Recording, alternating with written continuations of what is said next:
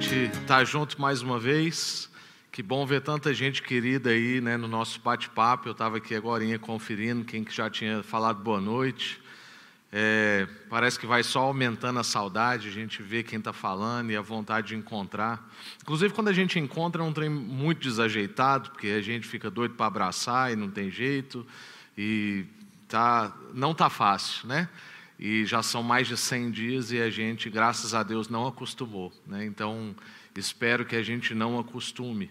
E espero que você também esteja sempre atento ao que Deus pode estar falando ao seu coração, ao nosso coração, porque a gente não está se encontrando no prédio, mas a missão não parou, né? Então, o seu ministério, a sua vocação, aquilo que Deus expressa através da sua vida, não está esperando voltar. Né? A igreja não está esperando voltar, a igreja está acontecendo, ela não está esperando voltar justamente porque ela não parou. Né? A gente está esperando é pelo encontro físico, mas a gente não está esperando voltar a ser igreja. A gente está sendo igreja. Por mais que a saudade seja grande, por mais que a gente tenha que transmitir desse jeito, mas ainda estamos com um grande privilégio, perto do que o apóstolo Paulo tinha que viver, né? Escrever uma carta, demorar para escrever, e aquilo ainda correr não sei quantos dias para chegar num povo. Hoje a gente pode estar aqui ao vivo, né? Remoto, mas online, em tempo, ao mesmo tempo, chegando aí na sua casa, no seu coração, e Deus ligando a gente né, pelo Espírito e a eficácia do Espírito. E é justamente sobre isso que a gente vai falar nessa nossa série. A gente vai conversar sobre o fruto do Espírito, uma vida guiada pelo Espírito. Você já pôde ouvir aí o Dani ah, inaugurar para a gente. Ele disse para mim que teve que gravar, regravar esse vídeo umas três ou quatro vezes, só para ele me chamar de Rafael. Ele, porque ele ia mandar um vídeo para a igreja, ele não queria né, chamar de apelido nem de abreviações. E, mas isso é, isso é bullying da nossa intimidade. Mas o Dani é um, um amigo querido é, e pastor de uma igreja Sal da Terra lá em São Paulo, ele, ele mesmo já disse. E por que, que a gente quis colocar o Dani abrindo, né, fazendo essa introduçãozinha aí para nosso tempo juntos? É porque isso que eu e você estamos vivendo agora, isso faz parte de um projeto maior. Então, é muito importante que você também entenda disso. Nosso o nosso privilégio como igreja de fazer parte de algo que extrapola a gente. É claro que tudo que Deus faz extrapola a gente, mas esse é um projeto que extrapola muita gente. Isso foi sonhado entre vários amigos, esse projeto envolve um livro físico, um livro e-book, ah, material para crianças, uma música e um clipe feito só para esse tema pelos nossos queridos amigos ali do Projeto Sola. Então, é um, é um projeto que a gente quer abençoar a igreja brasileira. O que, que a gente pensou quando a gente pensou né, nesse projeto, e não só nessa série, que eu e você vamos fazer parte aqui como igreja local, mas no projeto todo, que envolve essa conversa do fruto do Espírito, pensar nessa árvore das virtudes, é que a gente pensou em muita igreja num tempo como esse, que não tem o privilégio que nós temos, de ter uma internet boa, câmeras boas, dons, trabalhando cada um na sua vocação, servindo a gente. Tem gente que está passando muita dificuldade, tem igreja que não tem Wi-Fi, e a gente queria então promover um material para que essas igrejas, não só essas, mas qualquer igreja que quisesse estar junto com a gente pudesse ter material para trabalhar junto. Então, na segunda-feira que vem, dia 6, nós vamos ter o lançamento oficial né, do, de, desse projeto e vão ter todos os autores do livro ali reunidos. Por exemplo, o pastor João Martins, lá de Portugal, da Igreja Casa da Cidade, parceiro nosso, já trabalhamos junto há 30 anos. Ah, ele é um dos escritores do livro, então muito legal a gente fazer essa conexão também, além oceano. Né? E também tem amigos aqui do Brasil, o pastor Paulo Júnior, Ricardo Bitum, ah, o próprio Dani. Então, é gente muito querida que está fazendo parte desse projeto, mulheres especiais como a Carol Bazo, Andréia Vargas. Então, assim, é um, é um projeto de magnitude e eu e você temos o privilégio de entrar nisso como igreja e a gente vai seguir nessa série com 10 episódios. Né? Nós vamos fazer hoje um episódio introdutório e depois a gente vai falar sobre cada aspecto do fruto. Então, pega a sua Bíblia, é muito importante que você leia junto comigo. Abre a sua Bíblia em Gálatas, no capítulo 5, e nós vamos ler um trecho do verso 16 até o verso 26. Nós vamos ler o trecho todo, que é o trecho que engloba a série, mas o meu objetivo hoje aqui, com a gente como igreja, é a gente é, é, conversar sobre três contextos: o contexto da carta de Gálatas, o contexto do capítulo 5 de Gálatas e o contexto dessa série. Por que, que essa série surge? De onde que ela surge? O que, que a gente pretende nos próximos passos? Basicamente, essas três coisas é o que a gente vai conversar hoje. Esteja atento para você fazer uma pergunta, porque no final a gente ainda tem aqui o nosso bate-papo, que o Léo vai seguir aí fazendo as perguntas para nós, olhando aí no, no bate-papo do Instagram, do, do YouTube, desculpa. E então você vai né, prestando atenção, pensando em coisas que talvez não foi contemplado na exposição, porque a gente tem um tempo restrito mas para a gente poder conversar um pouquinho ainda depois dessa exposição. Gálatas, capítulo 5, nós vamos ler agora do verso 16 ao verso 26. A palavra de Deus para nós diz: Por isso digo, deixem que o Espírito guiem a sua vida. Deixe que o Espírito guie a sua vida. Assim, não satisfarão os desejos da sua natureza humana.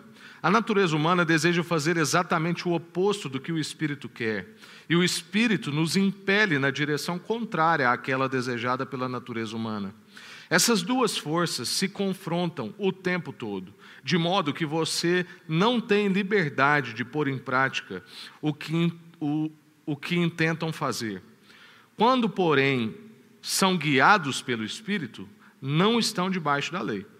Quando seguem os desejos da natureza humana, os resultados são extremamente claros: imoralidade sexual, impureza, sensualidade, idolatria, feitiçaria, é, hostilidade, discórdias, ciúmes, acessos de raiva, ambições egoístas, ah, dissensões, divisões, inveja, bebedeiras, festanças, des, é, de, be, festanças desregradas e outros pecados semelhantes. Repito o que disse antes quem pratica essas coisas não herdará o reino de Deus. Mas o Espírito produz este fruto. Qual fruto?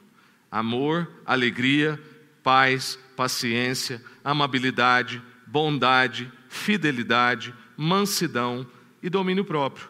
Não há lei contra essas coisas. Aqueles que pertencem a Cristo, Jesus crucificaram as paixões e os desejos da sua natureza humana. Uma vez que vivemos pelo Espírito, sigamos a direção do Espírito em todas as áreas da nossa vida. Não nos tornemos orgulhosos, provocando e invejando uns aos outros. Amém. Palavra de Deus para nós, palavra forte, palavra rema, palavra mesmo de orientação para a nossa vida. Como eu disse, Queremos então primeiro começar pelo contexto da carta de Gálatas. Isso é muito importante, irmãos, porque a gente não pode simplesmente pegar um tema de série e falar o que a gente quer dentro do tema. Um dos maiores erros que a gente pode cometer, eu tenho conversado sobre isso com algumas pessoas que a gente está fazendo uma caminhada mais próxima, é a gente querer impor para o texto que ele diga o que a gente quer. Esse é um dos perigos, por exemplo, de uma série temática, que não é o nosso caso. Porque o nosso caso é uma série expositiva. Nós vamos expor cada um dos aspectos do fruto, cada verso desse texto, e a gente vai passar por vários versos desse texto. Mas é por isso que é tão importante a gente entender o contexto de Gálatas. Por quê? Porque a ênfase do fruto do Espírito está dentro do contexto de uma carta enviada para um povo específico, num contexto específico, uma situação específica, para corrigir aspectos específicos. Então, nessa carta de Gálatas, Paulo nos coloca face a face com o Evangelho. Gálatas é uma carta de explicitação do Evangelho. É como se Paulo estivesse lembrando aquele povo e lembrando para nós hoje, através das Escrituras, que o Evangelho não é coisa para não convertido ou só para recém-convertido. O Evangelho não é só o ABC da vida cristã, ele é o abecedário todo, ele é o alfabeto inteiro. O Evangelho é tudo o que a gente tem. Ele não é simplesmente uma maneira pela qual a gente entra no reino, mas ele é a maneira pela qual se vive sendo participante desse reino. Vou repetir. O Evangelho não é simplesmente a maneira pela qual a gente entra no reino. Isso diz daquela ênfase: o Evangelho não é só para pessoas que ainda não se converteram. O Evangelho é o, é o nosso alfabeto. Ele não é simplesmente para entrar no reino, mas ele é a maneira pela qual se vive na condição de participante disso. Participantes do reino, vivem uma vida centrada no Evangelho. A maneira pela qual Cristo então transforma pessoas, igrejas e comunidades é o Evangelho. O Evangelho, irmãos, é, é uma notícia maravilhosa, é uma mensagem especial. E que notícia que é essa? É a notícia de que nós somos muito piores do que a gente jamais ousaria acreditar. Tem uma coisa que acontece na nossa jornada cristã, que é o seguinte: parece que quanto mais a gente se relaciona com Deus, pior a gente vai sentindo as nossas mazelas. Basta a gente olhar para a vida do apóstolo Paulo, por exemplo, que quando começa o seu ministério, começa dizendo que ele era o menor dos apóstolos. Mas quando ele termina o seu ministério, ele termina dizendo que ele era o maior dos pecadores. Então, no início, ele se considera o menor dos apóstolos, dos sábios, daqueles que andaram com Jesus. Mas no final do ministério, ao invés de falar assim, agora eu me tornei um sábio, agora eu alcancei uma vida de santidade, ele diz: não, eu só fui entendendo que eu sou o pior dos pecadores. É mais ou menos assim: quanto mais perto da luz a gente vai chegando, mais as nossas trevas ficam evidentes. Eu já contei essa história algumas vezes, né? mas quando a Iana converteu, passou algum tempo, ela disse para mim que não queria mais ir na igreja. A gente namorava. E aí eu perguntei por quê, né? Falei assim, nossa, do nada, assim, por quê? Ela falou assim, não, porque eu estou indo para a igreja e me sentindo muito mal. Parece que cada vez que eu vou eu me sinto pior. Eu falei, como assim? Ela falou, não, eu me achava uma pessoa boa, achava que eu fazia tudo certo, é, que eu era uma pessoa do bem e tal. Agora eu fico descobrindo coisas dentro de mim que eu não sabia. Eu falei, agora é que você está convertendo. Porque a nossa caminhada é assim.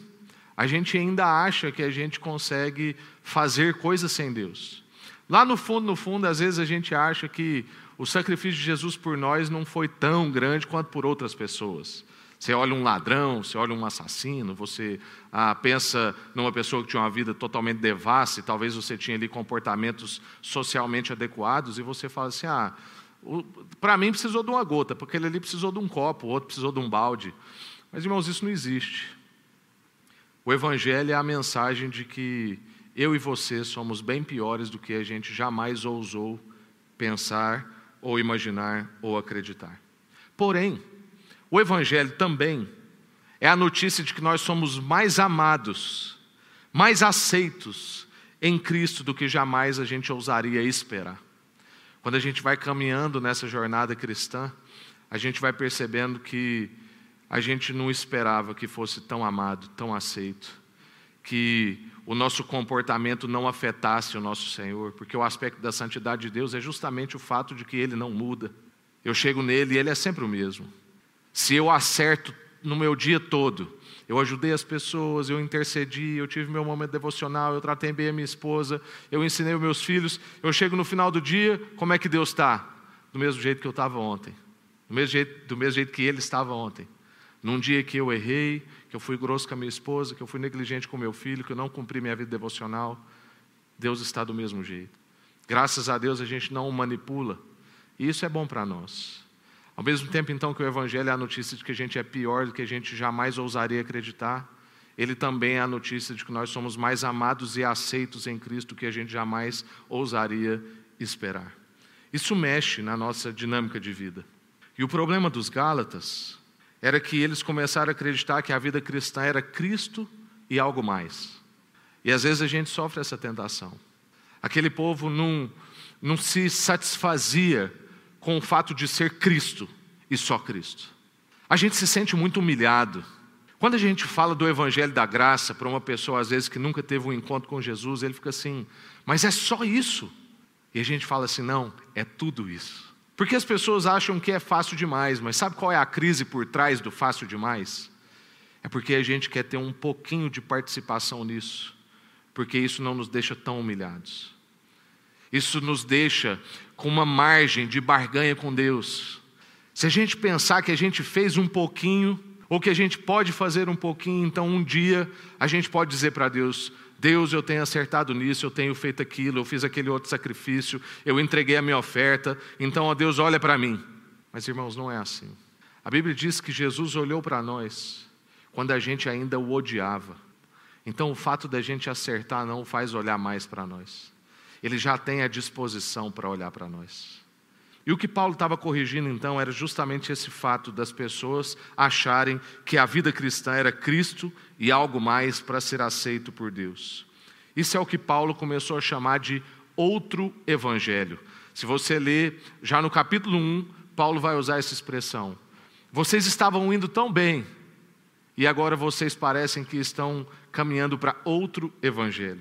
Era isso que Paulo estava tratando. Esses problemas então começavam a causar divisões, discórdias, conflitos culturais, e Paulo precisou intervir então. Por quê? Porque a perspectiva espiritual foi sendo negligenciada e o esforço humano começou a ser aumentado e exaltado. Isso é muito interessante. Porque às vezes a gente está num aconselhamento com algum casal, com algum homem, alguma coisa nesse sentido, e a gente vai percebendo na vida da pessoa que ele procura a gente com objetivos pragmáticos. Então é assim, eu estou com um problema nisso, nisso, nisso. Praticamente ele vai narrando a rotina dele para nós. E parece que hora nenhuma a gente vai considerando os aspectos espirituais. Irmãos, não adianta.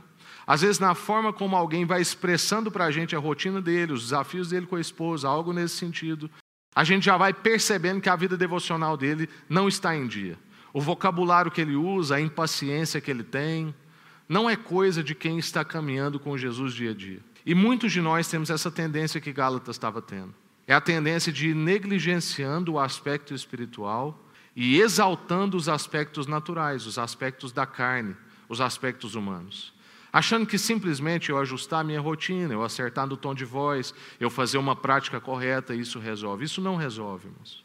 O que resolve é a ação de Deus em nós. A nossa vida é uma vida espiritual. E tudo, para quem é espiritual, todas as coisas são discernidas espiritualmente, é o que o apóstolo Paulo diz. Qual é o contexto do capítulo? Então, o contexto da carta, a gente já está vendo aí a crise, os conflitos culturais, conflitos pessoais, divisões causadas porque as pessoas achavam que a vida cristã era Cristo e algo mais. E aí tem um contexto do capítulo que vai falar do fruto do Espírito, que é o capítulo 5 que a gente acabou de ler um pedaço.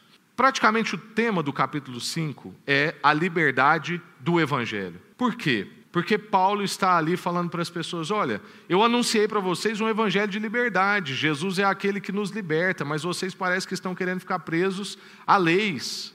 Parece que vocês estão querendo ficar presos a, a ritos. Parece que estão querendo ficar presos a comportamentos. Vocês não estão aceitando que é Cristo e somente Cristo. Parece que vocês precisam de Cristo e algo mais. Então eu vou lembrar para vocês da liberdade do Evangelho. Muitas pessoas, irmãos, não compreendem a liberdade. Acham que liberdade é tudo, fazer de tudo a hora que quer. O pastor Timothy Keller dá um exemplo de liberdade que eu gosto muito. Ele dá o exemplo para a gente do peixe. Qual é o exemplo do peixe?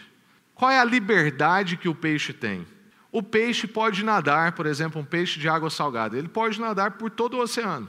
Essa é a liberdade dele. Ele tem liberdade para explorar todo o oceano, todo tipo de água que ele oferece, de viajar grandes distâncias.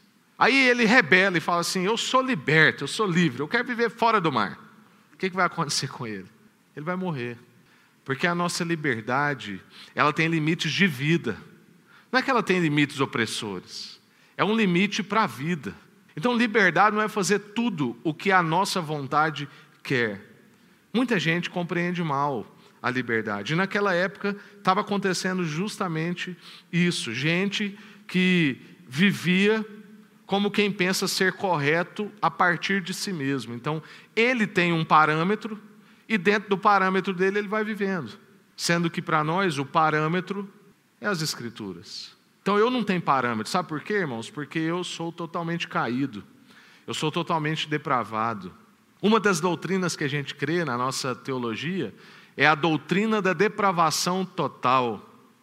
Por isso mesmo que a gente, eu sei que esse é um assunto polêmico, mas eu vou tocar, não vou explicar, mas é por isso que a gente, por exemplo, que não crê no livre arbítrio. Eu creio em arbítrio, mas não que ele é livre. Por quê? Porque para ser livre, eu não podia ser escravo das minhas vontades. E como a gente crê na doutrina da depravação total do homem, então nada do que eu faço é livre. Por quê? Porque é escravo de pecado é refém da nossa maldade. Toda vez que eu tenho que escolher, eu escolho a mim. Por isso que eu mesmo não sirvo como parâmetro da minha liberdade. É por isso que eu preciso das Escrituras, para a gente poder ter vida. Então, o que Paulo vai ensinar é que a liberdade do medo, a liberdade da condenação eterna, não nos faz viver uma vida desregrada, num desejo infinito de nos satisfazer, mas nos faz querer obedecer a Deus, nos faz querer obedecer a Deus. Quanto mais vamos conhecendo e entendendo o Evangelho, mais uma pergunta vai sendo feita na nossa vida. Qual é a pergunta? Como eu posso viver para Ele? Como que eu posso viver para Jesus? Essa é a pergunta que vai crescendo na nossa vida. E é por isso que a gente quer então agora afunilar nessa no contexto agora da série, conversar sobre o fruto do espírito. Irmãos, os dias que nós estamos vivendo, e é por isso que essa série surge nesse contexto, essa série não está fora de contexto, essa série está dentro de contexto. Nos dias que a gente está vivendo e os dias que seguem daqui para frente, são dias que exigem de nós uma vida virtuosa. São dias que exigem de nós paciência, mansidão, amabilidade, alegria, paz, bondade, fidelidade, domínio próprio. Irmãos, esses dias que nós estamos vivendo estão exigindo de nós resiliências emocionais que a gente nunca pensou que precisaria. Eu não sei você, mas eu, depois de 100 dias agora, né, vai batendo um cansaço, cansaço de tela, cansaço das reuniões que exigem de nós, cansaço ah, de não poder encontrar, de não poder fazer um churrasco que a gente gosta, de não poder tomar um café aqui fora ah, do jeito que a gente gosta no culto da manhã, ou um chá da tarde no nosso culto das 18h30. Isso tudo vai cansando a gente, a gente vai desfalecendo, é um tempo que exige de nós domínio próprio. É um tempo que exige de nós paciência para passar por esse longo tempo que está se mostrando muito maior do que qualquer um de nós poderia ter imaginado. Exige de nós amabilidade, bondade, mansidão, para a gente lidar com toda a tensão que a rede social produz, que a crise política traz para nós. O nosso país é um país que não vive só uma crise de pandemia, uma crise na área da medicina, da ciência. A gente consegue viver junto uma crise econômica, uma crise política, tudo ao mesmo tempo, isso exige de nós. E é por isso que a gente então quer pensar sobre uma vida virtuosa, uma vida que manifesta, que revela o fruto do Espírito. Talvez nunca antes, na nossa época, foi exigido tanto de nós que a gente expressasse os aspectos do fruto do Espírito. Jesus exige de nós desde que a gente encontrou com Ele. A gente vai ver mais aqui na conclusão, né, que ele diz que ele é a videira verdadeira e nós somos os ramos, e todo mundo que está ligado nele dá fruto. E aí, às vezes, a gente interpreta esse fruto só como gente que vai convertendo através da nossa vida, e é isso também. Mas o fruto é o fruto do Espírito que habita em nós: amor, mansidão, domínio próprio, bondade, fidelidade, tudo isso que a gente vai conversar nessa série. O pastor John Stott tem um livro que lançou agora do Christopher Wright, que era discípulo direto do John Stott. E agora eu esqueci exatamente o nome do livro, mas eu acho que é Vivendo como Jesus. E é um livro sobre o fruto do Espírito. E aí ele vai dar um testemunho pessoal dele, o Christopher. Ele vai dizer que o John Stott fazia a mesma oração toda manhã durante vários anos. E o que, que ele dizia nessa oração? A oração do Stott era assim: Pai Celeste, peço que neste dia eu viva em tua presença e te agrade cada vez mais. Senhor Jesus, peço que neste dia eu tome tua cruz e, e te siga. Espírito Santo, peço que neste dia me enchas de ti e faças teu fruto amadurecer em minha vida. Amor, alegria, paz, paciência, amabilidade, bondade, fidelidade, mansidão, e domínio próprio. Amém. Essa é a oração do Stott todos os dias pela manhã durante vários anos. Uma oração trinitária, começa com Pai Celeste, depois ele vai, Senhor Jesus, e no fim ele conclui, Espírito Santo, peço que me enchas do teu fruto, o fruto do Espírito. Irmãos, muita gente que andava com Stott dizia que ele era uma das pessoas mais parecidas com Jesus que elas conheciam. Eu acho que o Stott está para o povo inglês como o Shed estava para nós. Um homem santo, um homem parecido com Jesus. Eu me lembro que uma vez na CEPAL, a filha do Shed falou assim que só acreditava que o pai dela pecava porque a Bíblia dizia, porque ela nunca tinha visto. Irmãos, alguém do, alguém do convívio íntimo dizer uma coisa dessa é porque esse homem realmente era um homem que desenvolvia o fruto do Espírito. Então eu acho que a gente pode aprender com Stott e fazer essa oração toda manhã, buscando então em Deus que a gente viva na presença de Deus e o agrade cada vez mais. Pedindo ao Senhor Jesus que a gente tome a cruz e siga. E pedindo ao Espírito Santo que ele nos encha ah, do Espírito e nos faça amadurecer nesse fruto na nossa vida fruto de amor, alegria, paz, paciência, amabilidade, bondade, fidelidade, mansidão e domínio próprio. Irmãos, esse é o nosso desejo. A gente quer viver como Jesus. Quando a gente olha para o fruto do Espírito e todas as suas expressões, a gente logo lembra da vida de Jesus. Quando a gente pensa em amabilidade, quando a gente pensa em bondade, quando a gente pensa em domínio próprio, quando a gente pensa em fidelidade, tudo que a gente pensa em termos dos aspectos do fruto, a gente lembra de Jesus. E a gente quer viver como Ele, a gente quer uma fé que expressa coerência. A gente quer que a nossa vida se expresse coerentemente. E aí eu te lanço a pergunta: o que que nos distingue no viver?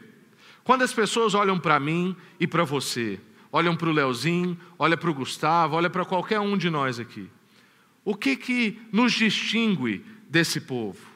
O que que nos distingue de todo mundo que está vivendo agora a mesma crise que nós?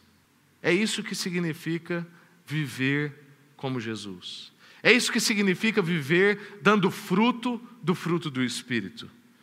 O que, que nos distingue na forma da gente fazer negócios, da forma como nós nos portamos em locais ou circunstâncias? O que, que nos distingue na forma como nós conduzimos o nosso casamento, como a gente cria filho, como a gente paga as nossas contas, como a gente descansa?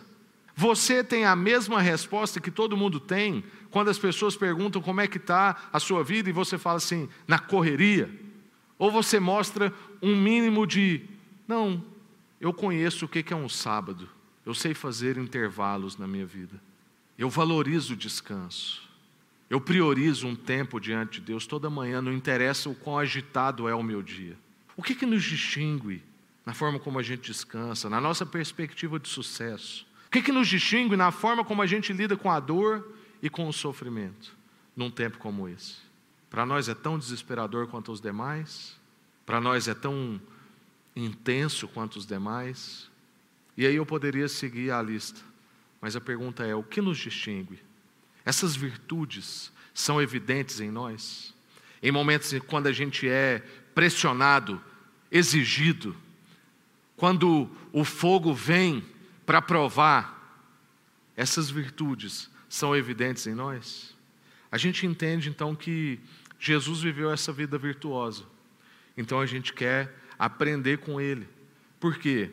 Porque através do Espírito está acessível a nós. Isso está em nossas mãos para a gente usufruir. É para é uma jornada que a gente está te convidando uma jornada para pensar e viver como Jesus, para a gente se matricular na escola de Jesus. É para isso que você e eu estamos sendo convidados nessa série. Para a gente pensar qual é o cerne da vida cristã. Para a gente viver essa vida coerente, uma vida virtuosa. Qual é o cerne da vida cristã? Se alguém te perguntasse qual é o cerne da vida cristã, o que, que você diria? Paulo diz para nós no trecho que a gente leu: o cerne da vida cristã é ser governado pelo Espírito. Esse é o cerne da vida cristã. É quando a natureza espiritual domina sobre a natureza humana. Por isso que Paulo vai dizer: deixe que o Espírito te guie, não viva de acordo com as suas próprias vontades e desejos.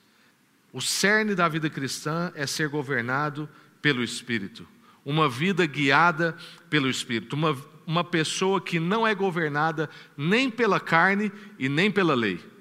Uma pessoa que cumpre a lei, mas que é governado pelo Espírito. Observa aí no verso 16, se a Bíblia ainda estiver perto de você, versos 16, 18 e 25. O verso 16 vai dizer: Por isso digo, deixem que o Espírito guie a sua vida. Assim não satisfarão os anseios da sua natureza humana. Está aí a prova do que a gente acabou de falar sobre o cerne. Verso 18: Quando, porém, são guiados pelo Espírito, não estão debaixo da lei.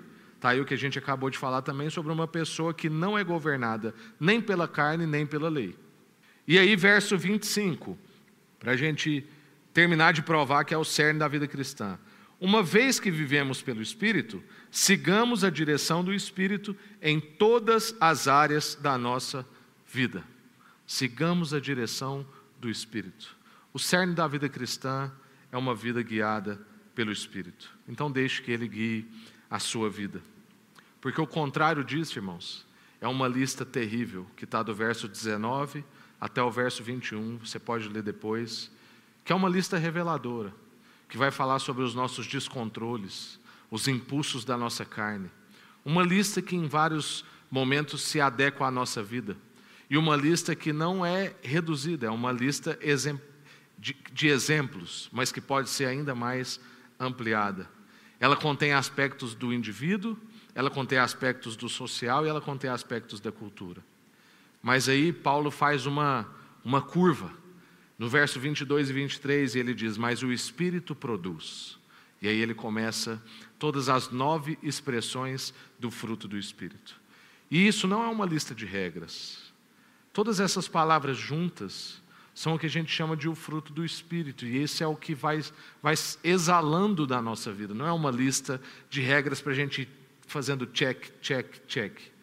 Não, isso é a relação com o Espírito a relação com Deus vai produzindo esse fruto, que tem todos esses aspectos. O fruto é resultado natural de vida. É o que se obtém quando uma árvore tem vida dentro dela. Então, não é uma coisa que a gente força, mas é uma coisa que a gente tem. Se a gente anda no Espírito, se a gente tem uma vida perto de Jesus, se a gente tem uma vida centrada no Evangelho, como a gente disse no início, se a gente entende o que é Jesus no centro da nossa vida, e que a gente tem o Espírito Santo. O que vai transbordar, o que vai manifestar na nossa vida é uma vida virtuosa. O que vai produzir em nós é fruto de uma árvore que tem vida. Então deixe que o Espírito guie. Eu quero concluir então dizendo para você por que, que o tema de hoje chama-se da raiz ao fruto. É justamente porque lá em João, no capítulo 15, Jesus vai dizer: Eu sou a videira verdadeira, vocês são os ramos, todo que está em mim dá fruto. Então, irmãos, todos nós que estamos em Jesus, fomos feitos para dar fruto. E fruto que permanece. E é interessante que Paulo começa o capítulo 5 dizendo: permaneçam. Isso é um, isso é um chamado usado na guerra. Permaneça tem a ver com resiliência, tem a ver com constância, tem a ver com persistência. Então, irmãos, a gente está o tempo todo olhando para a nossa vida e a gente está persistindo em viver uma vida virtuosa, enquanto todo o sistema está dizendo para você viver uma vida desregrada, uma vida onde diz que liberdade é outra coisa, como o peixe que vive fora da água, é morte. A gente então olha para as Escrituras, pensa no que é viver uma vida no Espírito, lembra que somos de natureza espiritual e não vivemos uma vida guiada pela nossa carne e nem pela lei mas guiada pelo Espírito. E a raiz é Jesus. É por isso que nós não estamos usando o termo aqui, os frutos do Espírito.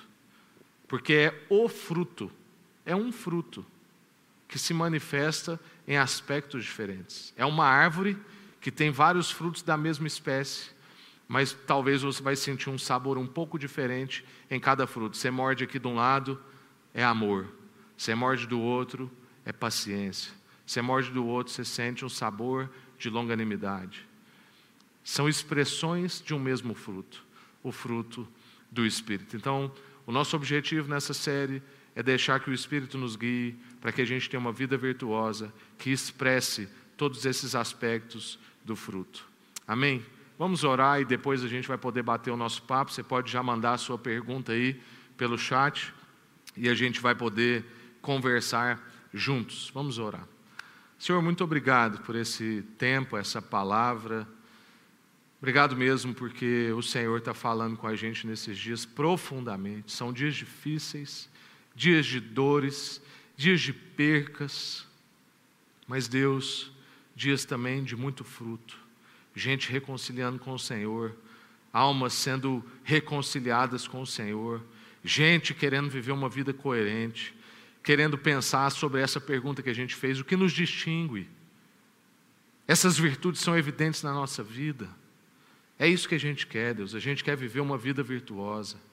Conceda-nos em dias tão difíceis que a gente destoie de quem não tem o Espírito, que a gente possa viver uma vida de paciência, de mansidão, de domínio próprio, em nome de Jesus. Faz brotar, faz fluir, faz dar esse fruto, ó Deus. Nós queremos estar ligados ao Senhor, na raiz que é o Senhor. Nós queremos mesmo ver cada expressão desse fruto saindo da nossa vida e queremos perceber as pessoas dando testemunho ao nosso redor. Que cada episódio dessa série fale profundamente na nossa vida e que a gente seja, ó Deus, profundamente transformados. Em nome de Jesus. Amém.